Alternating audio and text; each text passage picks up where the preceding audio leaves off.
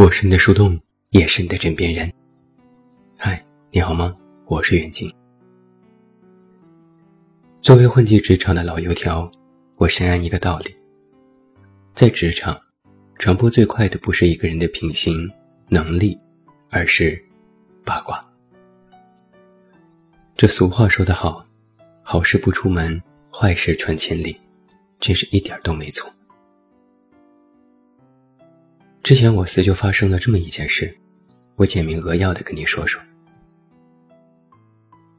几个月前，公司新来了一个同事 W，漂亮、干练、利落，颇受重视。刚进公司就独立接手项目，还快速升职，一时间风光无两。然后一些风言风语就传开了。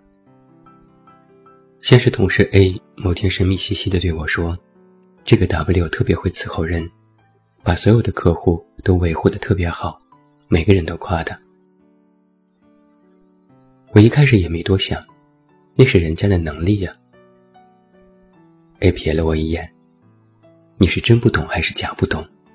伺候，懂不懂？说着，还赶紧压低声调说：“你别对别人说啊，我可是只和你一个人说过。”没过几天，同事 B 问我：“你听说了吗？W 和客户考上了，据说还不止一个呢。”我大吃一惊，这是听谁说的？B 说：“大家都这么说，这个女人真是不简单呢，一看就是绿茶婊。”我不禁问：“这也能看出来？”B 转着眼球点头：“对呀，那帮女同事都这么说。”说这女的一看就不是省油的灯。我又问：“大家都在背后议论纷纷吗？”B 说：“无风不起浪。如果真的没事儿，别人干嘛背后说他？肯定是有猫腻被人抓住了，你懂的，纸包不住火。”直到今天，我也不知道这些八卦到底是从谁的嘴里第一个说出来的。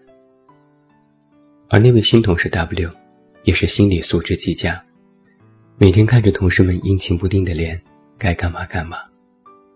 我不由感叹，这才是能成事的主。不仅是同事，朋友之间也是麻烦重重。正如《甄嬛传》里安陵容说的：“再好的情谊，稍有不慎，也会生出嫌隙来。”我有一个相当好的朋友小好，因为这份友谊，我受益良多。我现在使用的 QQ 靓号是他之前通过工作便利送给我的。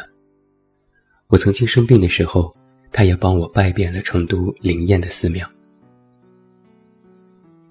前段时间，他微信找我说话，说要来北京出差。那时我正好也在外地，特别遗憾，只好说对不起。我不在北京，也在出差呢。小好说：“那你什么时候回来？我要在北京待一周。”我算了下时间，的确是赶不回去，只能再次道歉。我还说：“我不是发朋友圈还定位到外地了吗？你没看呀？”小好截图我的页面给我，淡淡的说：“看不到啊，你估计是把我屏蔽了吧。”我赶紧解释，我是朋友圈三天可见了。小浩说：“干嘛三天可见？我们总也不见面。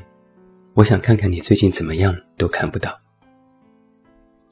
于是我又解释了半天原因，说现在不看朋友圈也懒得发，索性三天可见，还特意强调对所有人都是这样设置的。小好这才说：“。”我以为你是不想理我呢，那我就安心了。又聊了一点有的没的，气氛有些尴尬，只能发表情包斗图。我又不敢自己做安定，只好绞尽脑汁表达一种祥和逗逼又毫无城府的气息。过了几个小时，小浩突然问我：“你不会是因为我要去北京？”故意躲着我吧。我看着信息愣了半天，也不知道该回什么。最后，只能发了一个实时位置，又自拍了一张发给他。他回复了一堆哈哈哈。哎呀，我就是开个玩笑嘛！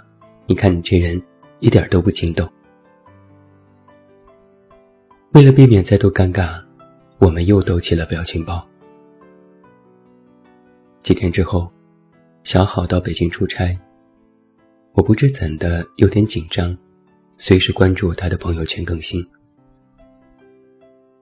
某天深夜，他发了一条动态说：“在北京忙到飞起。”但想见的人没有见到，怪别扭。或许是我多心了吧，但我就是觉得小好这话是说给我听的。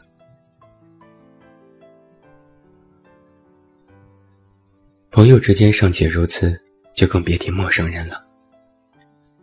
在网上，随处可见都是一群人在吵架。如果不是虚拟网络，估计分分钟都能打起来。人类进化到今天，有许多问题都解决了，但有两样依然还是老大难。一是迷茫，二是盲目。把一个人扔到大庭广众之下，所有人的第一反应都是懵逼。就像是一群人吵架，第一个骂出口，嗓门大，气势大，对方第一反应也是懵逼。处于一种突发的极端不可控的场面之下，将自己完全暴露，我们人类依然没有习惯，甚至会有一种赤裸裸的羞耻感。于是，盲目和跟风成为了解决迷茫的途径。但人类是如此的矛盾，不想让自己变得特立独行，就盲目跟风，但跟风之后又觉得不够特别。又想从跟风的人群里显示自己的不同，于是你就能看到，一些本来也自己整天跟风的人，还天天在网上骂别人没主见、瞎跟风。我有时就在想啊，那些诸如在优衣库哄抢的跟风的人，他们当时肯定觉得那种冲到店里，为了一件衣服拉扯赛跑。甚至大打出手，当下觉得肯定没有问题，特别过瘾。他们抢的时候，肯定都会觉得这很正常。是啊，别人都在吵，都在跑，都在抢，自己也会不由自主的加快脚步，凑个热闹。而且别人都抢，就自己站着干看着，也太不合群了。就像是一群人吵架。另一群人围观，自己既然路过了，难道不围观一下吗？就那么错过了多可惜，热闹人人喜欢。但不幸的是，这样的事情在网络上被快速传播，因为网友基数庞大，本来只是跟风哄抢，图个合群，但是放在庞大的网友面前，跟风反而成了不合群。那些被截图拍摄的人，那些被网友一遍遍嘲讽和反复吊打的人，现在肯定都后悔死了吧？本来只是想合个群，脑筋一热就跟风，没想到最后发现自己是在犯蠢，造成了更大的不合群。从迷茫到盲目到合群，这里面有着复杂的心理活动。处在人群之中，人们还会生出一种隐约的自卑感，因为实在不知道当下该干嘛。那么就冲冲冲，冲到最后，连自己都顾不得去想自己到底想要什么。甭管对不对，别人都冲，自己也冲，跟着大部队走肯定没错，这就是一般人的心理。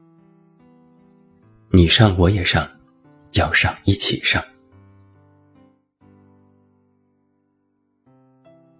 从个体到人群，同事到朋友，亦或是陌生人，我们在与外界产生交集的时候，都有一样东西在发挥作用，那就是立场。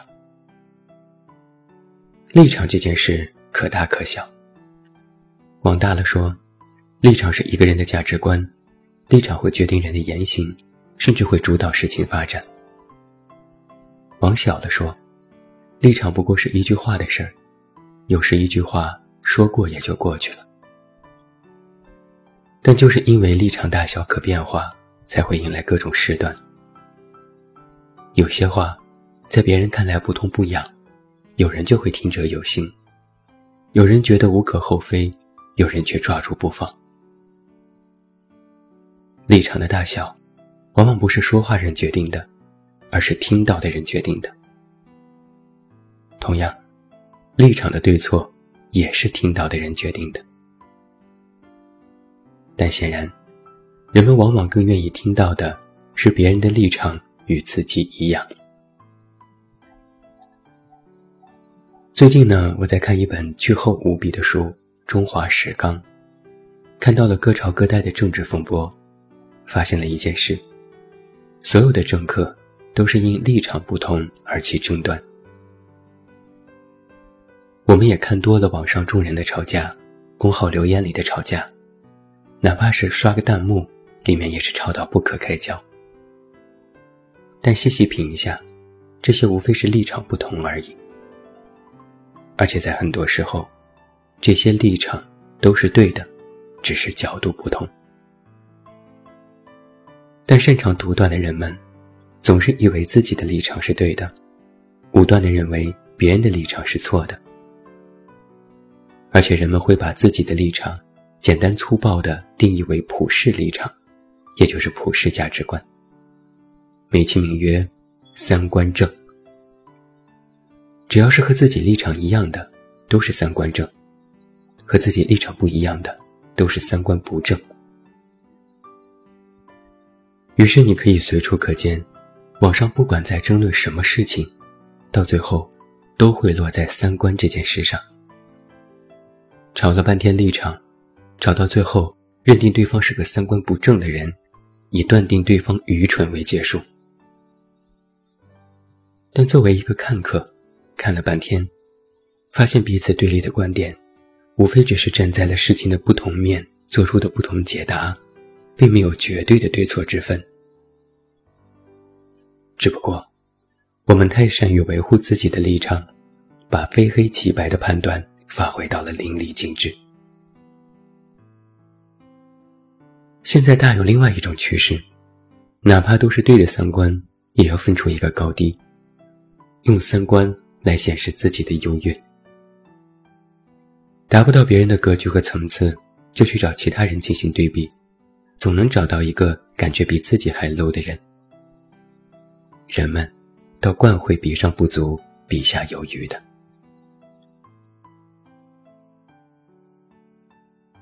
网上有一个金句是：“人们的悲欢并不相通。”我是一个悲观主义者，我认为。我们绝不仅是悲欢不相通，人们做任何事，其实都不相通。同事 W 不过是刚进公司，根基未稳，又能力出众，才招来各种非议。小好不过是和我长久未联系，又性格直接，才会彼此有些猜忌，想东想西。跟风的人不过也是图的一时新鲜，没有犯法，却因自己的行为。引来全网嘲讽。圣经里说啊，日光之下并无新事。我倒想说，日光之下，没有谁是不带阴影的。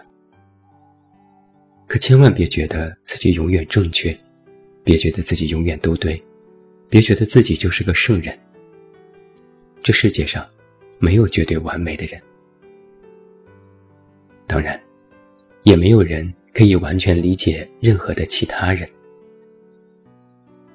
所谓的正确和错误，都是要放在特定的环境和语境下去讨论，参照一定的标准。否则，对错根本毫无意义。而且，越是庞大的参照物，对错的界限就越不分明。我们大多数时候不是活在对错里，而是活在不分明的灰色地带里。正因为诸事变化多端又不可一概而论，所以才会有人就一件事做出不同的判断。你认为对，别人就说错，这都是常事。所谓理解，不仅是你认同别人，真正的理解，是别人说你错的时候。你也可以接受。这话说的容易，做到却很难。这世界芸芸众生，隔墙有耳，人多口杂，浑水摸鱼者大有人在。也别觉得世界一团污垢是一件特别糟糕的事情。老话说：“水至清则无鱼。”正是因为鱼目混杂。才会有清者自清，才会有多行不义必自毙。而我们的问题，不是做事对不对，而是遇事是否足够清醒。我们在很多时候啊，迷茫的时候管不住脑子，跟风的时候又管不住腿，立场不坚定的时候管不住口，犯蠢的时候又管不住心。所以。我们才会在很多时候后悔说出的话，做出的事。要我说啊，我们要做一个独立而寡情的人。王小波曾说，有很多中国人活在世上什么都不干，只在周围巡逻，发现了什么就一拥而上。这话实在太多，一针见血。做人要独立一些，拥有独立思考的能力，拥有换位思考的能力。做人也要寡情一些，对自己好些，对别人少些关注。别人的话，别人的成功，别人的幸福，别人的好坏，说到底与你无关。别人是别人，你是你。寡情听起来像是一个贬义词。实际上，它是个中性词。越独立，越寡情。有人形容寡情其实是一种健全的精神表现。人生无非是一场单人游戏，你看别人怎么热闹，这热闹你可以参与，但没必要。正如网上一段精准的描述：你是砍柴的，他是放羊的。他在长满青草的山坡上闲坐跳舞，怡然自得。你觉得很美，你也跟着跳舞，于是你跳了一天。后来，他的羊吃饱了，他走了。可你的柴呢？所以啊，很多事情都是如此。可以，但没必要。我是你的树洞，也是你的枕边人。关注公众微信，这么远那么近，找到我。我是眼镜，晚安。